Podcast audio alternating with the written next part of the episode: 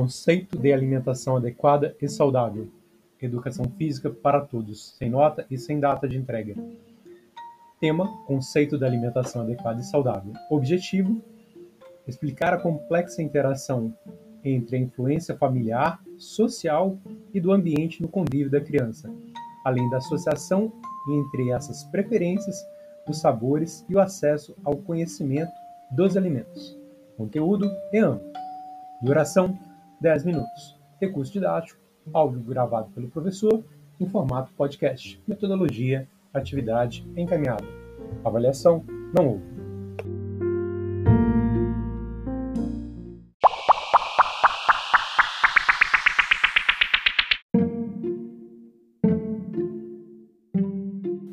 Olá, espero que se encontre bem. Você está no Educação Física em Áudio, do Instituto Benjamin Constant sobre a autoria do professor pós-doutor Edson Marani, que traz a apresentação de aulas remotas de educação física durante a situação de emergência de saúde pública decorrente do novo coronavírus Covid-19. No formato de áudio de autoria do professor pós-doutor Edson Marani, eu, o qual tenho o prazer de compartilhar com você a explicação dessa aula, que é um áudio sobre os conceitos da alimentação adequada e saudável, com essa atividade, espero de alguma forma contribuir com mudanças positivas para suas mudanças de hábitos de vida e assim contribuir de forma irrefutável para a sua saúde e o seu bem-estar. Aproveite o áudio, fique bem, se cuide.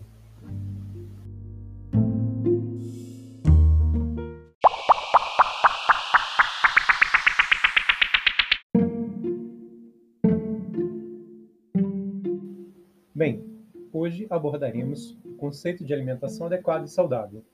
A preferência alimentar envolve uma complexa interação entre a influência familiar, a social e o ambiente de convívio da criança, além da associação entre as preferências, os sabores, o acesso e o conhecimento dos alimentos.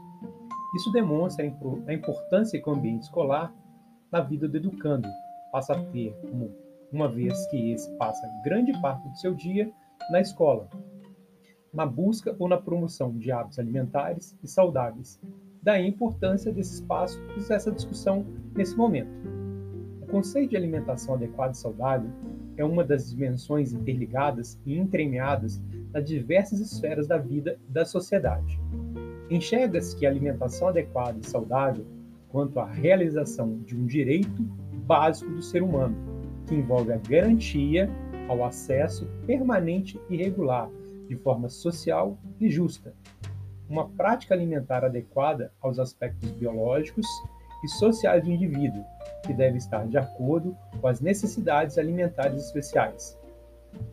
Uma forma que essa deve ser referenciada pela cultura alimentar e pelas dimensões do gênero, da raça e da etnia, acessível a um ponto de vista físico e financeiro, de forma harmônica a quantidade e a qualidade do alimento, entendendo os princípios da variedade, do equilíbrio e da moderação e do prazer, sendo ainda baseada em práticas produtivas, produtivas adequadas e sustentáveis.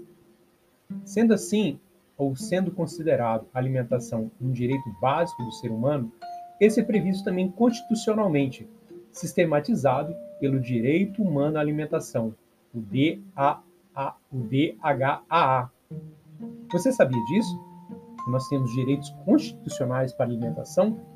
Bem, seguindo ainda sobre essa questão, essa inclui questões associadas ao acesso regular, permanente e restrito aos alimentos seguros e saudáveis, em quantidade, em qualidade, adequadas e suficientes para o desenvolvimento em cada fase da vida. Para isso, abordaremos algumas temáticas específicas. A biológica, que envolve também a parte nutricional e as sanitárias dos alimentos.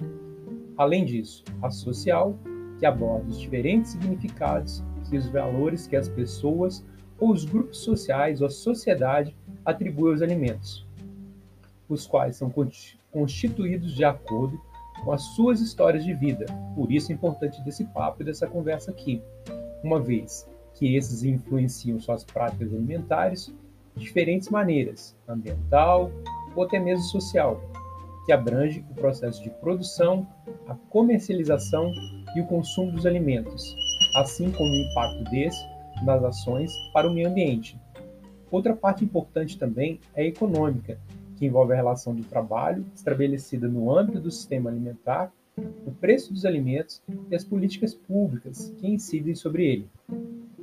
Para tal, sugerimos que o seio familiar, a partir dessas informações, possam trabalhar juntos com a escola e nós, de mãos dadas, possamos incorporar uma rotina de atividades que vinculam a educação alimentar e nutricional em três campos básicos de ações que veremos a seguir. Uma vez que esses possam ou visem a promoção da alimentação adequada e saudável, o PAAS. Essas três ações básicas seriam quais? Primeiro, a ação de estímulo de adoção de hábitos alimentares saudáveis por meio de atividades educativas que informem e motivem as escolhas individuais de cada pessoa. 2. Ação de apoio ou adoção de práticas saudáveis por meio da esfera da alimentação adequada e saudável no ambiente escolar.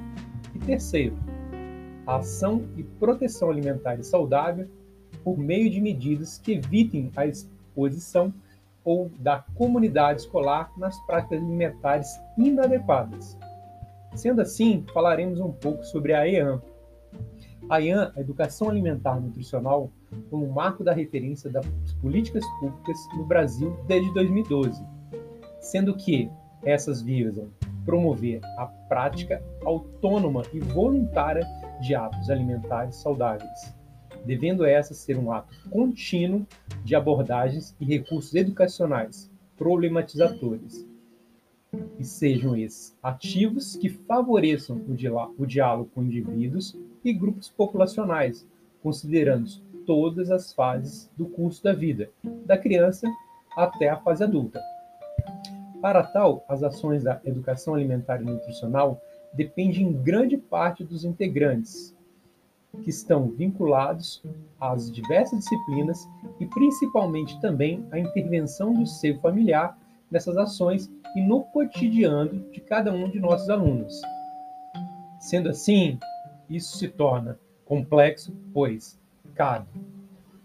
Não existem fórmulas específicas nem prontas ou receitas pré-determinadas de como fazê-lo, uma vez que cada ser é único e cada comunidade possui suas peculiaridades. Sendo assim, abordaremos nas aulas seguintes sugestões sobre como abordar temas de alimentação com os educandos, pais, alunos ou responsáveis, onde indicarei também materiais complementares para que possamos juntos tentarmos traçar uma jornada que busque a qualidade de vida e a qualidade de uma saúde melhor para enfrentarmos o dia a dia, principalmente em meios pandêmicos. Abordaremos que, principalmente, a criança e seu corpo, a criança e os alimentos, e vivendo e comendo, dando a cada uma das atividades informações, sugestões de livros, documentos, vídeos, músicas ou páginas eletrônicas para consulta, para que nós, aqui na escola e também no seio familiar, possamos contribuir para uma construção de um conhecimento digno que busca uma qualidade de vida melhor a todos. Em resumo, todo o material se completam devem interagir com o tema alimentação e nutrição de forma transversal no currículo escolar. Esses devem propiciar discussões entre o educando e o seio familiar sobre a saúde de um modo mais ampliado, com o desenvolvimento de uma consciência crítica de nossas responsabilidades e também sociais.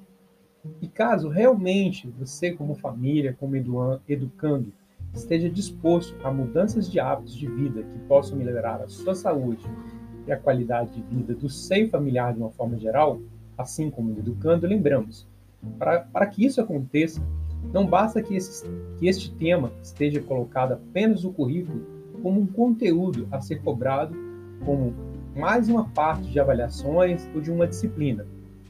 E sim, é fundamental e é necessário que sejam entendido e aprendido e incorporado pelos sentidos, tanto do educando como do seio familiar, para que se possa fazer parte da cultura pessoal, familiar, coletiva.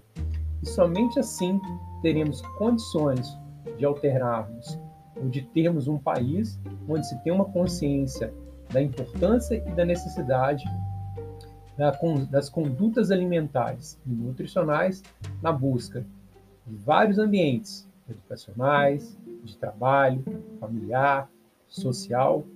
Ou seja, espero que os conteúdos de agora e os seguintes possam valorizar e contribuir os conhecimentos, tanto de você educando, como de você pai, aluno ou responsável, e assim buscarmos uma qualidade melhor de vida para que possamos viver também num mundo melhor.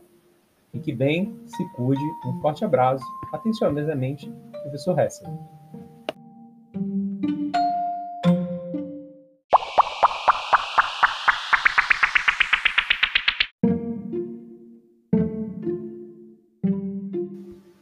Esteja à vontade para entrar em contato comigo, por exemplo, via e-mail.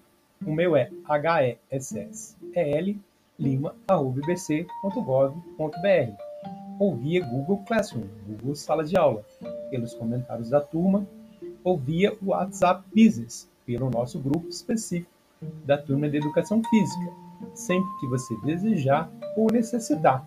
Mantenha anotado os dias e horários de nossas aulas. Um forte abraço Fique bem, se cuide.